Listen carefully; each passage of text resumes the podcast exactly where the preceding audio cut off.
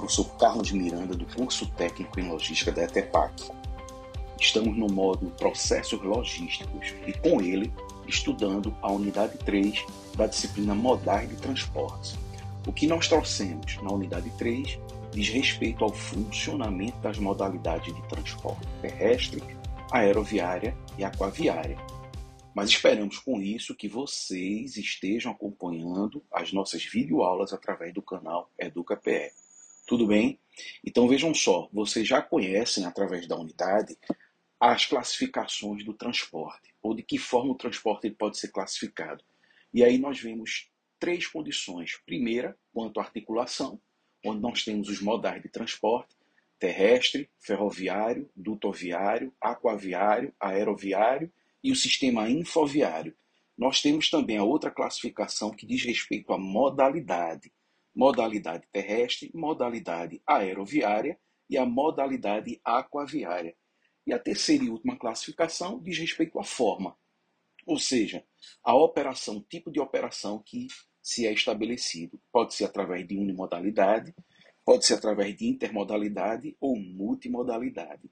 Mas vamos agora dar foco à modalidade terrestre. Por que isso? Porque é nela que se concentra o modal pelo qual nós temos uma dependência maior. Então, na modalidade terrestre, nós temos o modal rodoviário, ferroviário e dutoviário. Contudo, é no modal rodoviário em que se concentra o maior percentual de produtos e materiais que circulam pelas rodovias. Então, basicamente, aí 65% do transporte de cargas no Brasil ele é realizado pelo modal rodoviário. Se comparado aos outros modais, os percentuais de participação são menores. Então, isso por si só já demonstra o quanto o Brasil ele tem uma dependência nessa matriz de transporte, ou seja, no modal rodoviário. Neste sentido, é possível, é, é, inclusive, que esse percentual seja bem maior.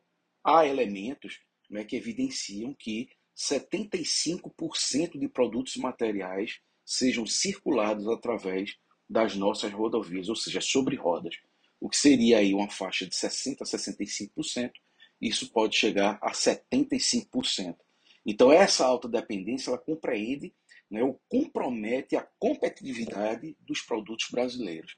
Né? Quando há essa dependência, quando não existe essa diversificação de combinação entre sistemas de movimento ou entre modalidades, isso pode comprometer a competitividade dos produtos brasileiros, né? sobretudo no, no modal ou no modal, não, no mercado internacional, perdão, uma vez que os gastos com, com transporte eles podem apresentar aí um percentual no PIB muito maior. Tá ok, gente? Então fica esta informação relacionada à unidade 3, né, que trata aí um pouco da modalidade terrestre, aeroviária e aquaviária, e outras informações vocês podem aí buscar através do e-book ou nas nossas videoaulas. Um grande abraço e até a próxima unidade.